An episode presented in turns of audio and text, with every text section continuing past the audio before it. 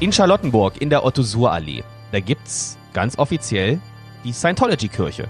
Steht groß draußen dran, jeder, der vorbeifährt, sieht's. Und man fragt sich ja immer, wer ist eigentlich Mitglied in so einer Sekte? Hm. Ja, und die Saskia aus Hellersdorf hat dazu an dich eine Frage. Okay.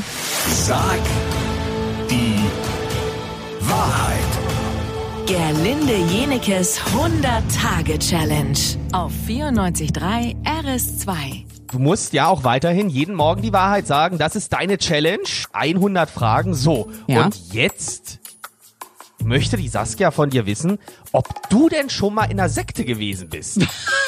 Okay. Ja, bisschen Da muss man erstmal drauf kommen. Ähm, ich war mal in der Sekretärinnenschule. Da waren nur Mädels.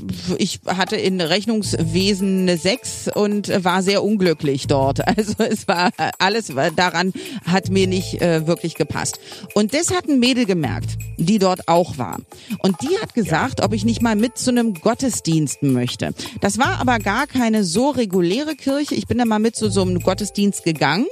Das war auch sehr nett ehrlich gesagt, aber irgendwann zog mich das immer weiter rein. Dann musste man irgendwann ein bisschen Geld bezahlen und dann äh, ging es darum, äh, die Bibel auswendig zu lernen. Ich habe mich sehr intensiv damit beschäftigt. Die haben auch das, was in der Bibel steht, sehr ernst genommen.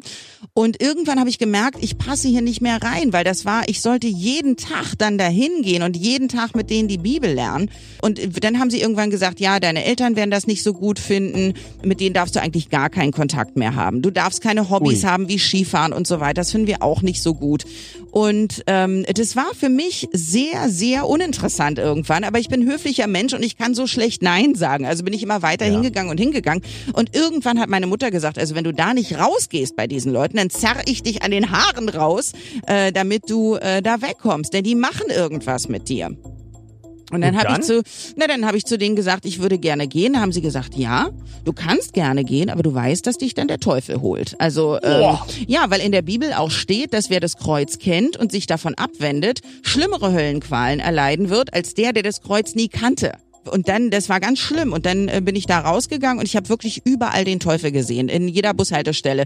Äh, abends beim Gesicht waschen, wie die Seife abgelaufen ist, hat die so ein Gesicht wie, der wie, wie der Teufel gemacht. Das, ich war so da drin, das war richtige Gehirnwäsche. Die waren alle nett, muss man sagen. Die waren wirklich sehr nett, aber dieser Druck, äh, hat mich wahnsinnig gemacht. Und auch dieses, wenn deine Eltern das nicht verstehen, dann musst du dich von denen trennen.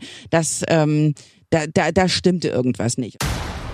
Jetzt geht es um Sex. Was? Nee, nicht schon wieder. Das hat immer Ja, die doch. meiste Quote, weiß ich schon. Jede zehnte Frau könnte sich vorstellen, jede zehnte heterosexuelle Frau, auch mal was mit einer anderen Frau zu haben. mhm.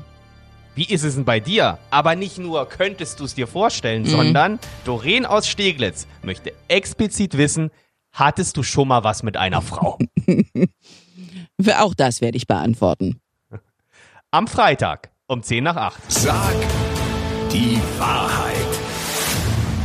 Gerlinde Jenekes 100-Tage-Challenge auf 94.3 RS2.